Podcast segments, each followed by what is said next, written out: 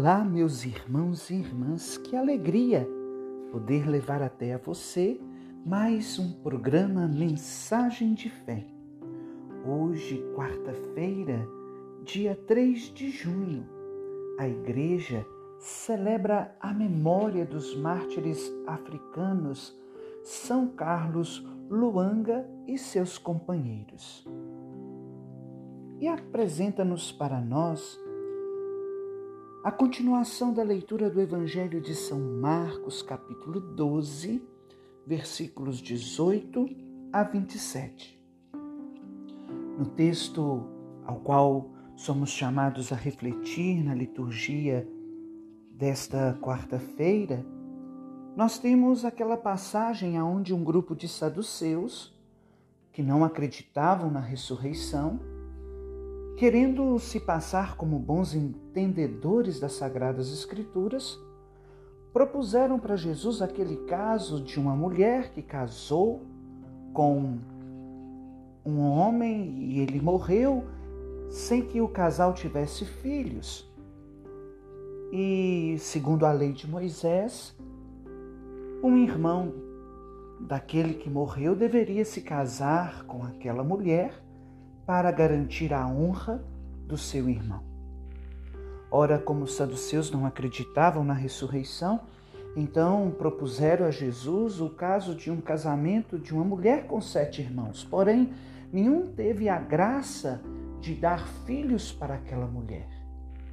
E aí então veio a pergunta sarcástica dos saduceus que não acreditavam na ressurreição.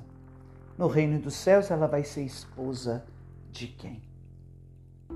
Porém, esses saduceus esqueceram que estavam lidando com Jesus, o Mestre dos Mestres, aquele que veio do céu, o enviado do Pai, e aquele que conhecia muito bem as coisas do alto.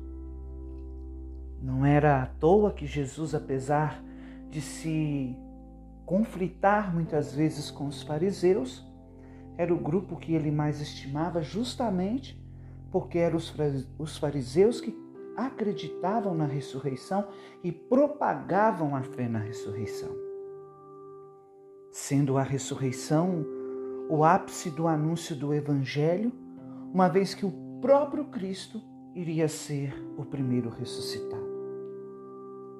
É nesse sentido que Jesus ri dos saduceus, porque apesar de usarem a lei de Moisés e de conhecerem as prescrições judaicas, eles aliam com os olhos humanos e não com os olhos de Deus.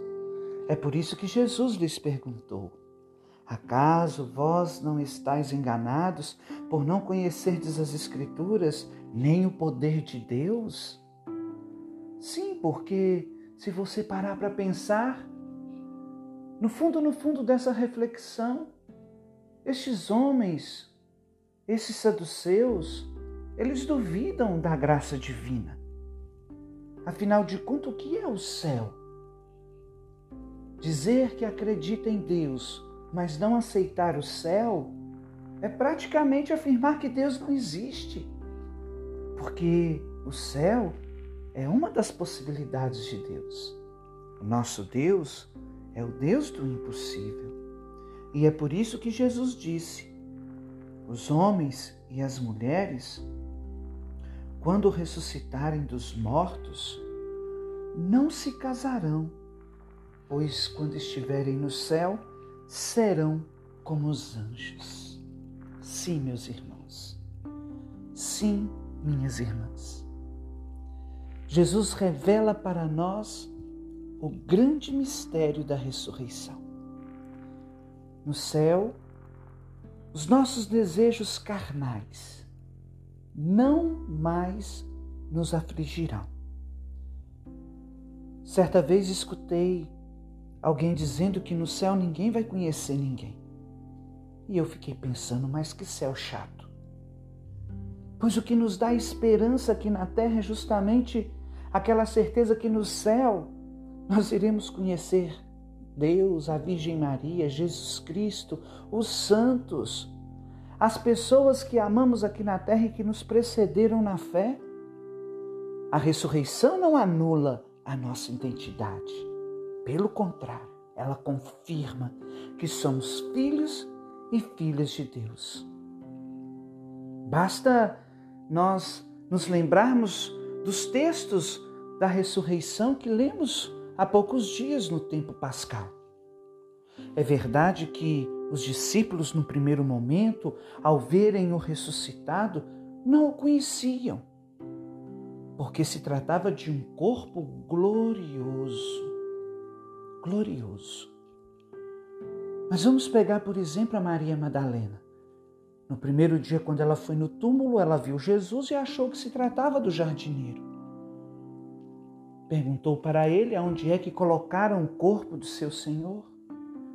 E quando ele a chamou pelo nome, o nome Maria, Miriam, ela cai por chão prostrada e diz: Rabone, mestre. E pela voz do mestre, ela reconheceu o ressuscitado. E a partir daquele dia ela não teve dúvidas. Neste momento, então, meus irmãos, nós precisamos arrancar do nosso coração toda incredulidade, certeza, insegurança.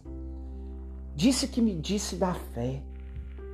Infelizmente, nossa doutrina tem sido muito poluída por ideias, ideias progressistas, ideias comunistas, ideias protestantes. E no coração de muitos de nós cristãos católicos, de fato, paira uma certa confusão. Só existe duas formas de nós fincarmos bem o nosso pé no chão para sabermos com que inimigo nós estamos lutando. O primeiro deles é uma fé inabalável em Deus, a qual nos deixamos guiar pelo seu Espírito o espírito da verdade, o espírito da paz. Segundo, a busca constante do conhecimento. Investir em nós no conhecimento. No conhecimento da doutrina, no conhecimento da palavra de Deus, no conhecimento da vida dos santos, no conhecimento de nossos valores, de nossa moral, do nosso bom costume, para tudo aquilo que vem de Deus não se torne para nós um espanto ou nos cause pavor, medo. Porque acostumados e doutrinados para acatarmos as coisas do mundo como sendo santas, muitas vezes o convite à conversão, o convite à salvação, a cruz do Evangelho nos impõe pavor. Que Deus nosso Senhor nos ajude neste propósito de entendermos que o nosso Deus não é Deus dos mortos, mas um Deus dos vivos, porque Ele mesmo vive e é o Senhor. Para a honra de Deus Pai, assim seja. Amém. Que Deus abençoe você.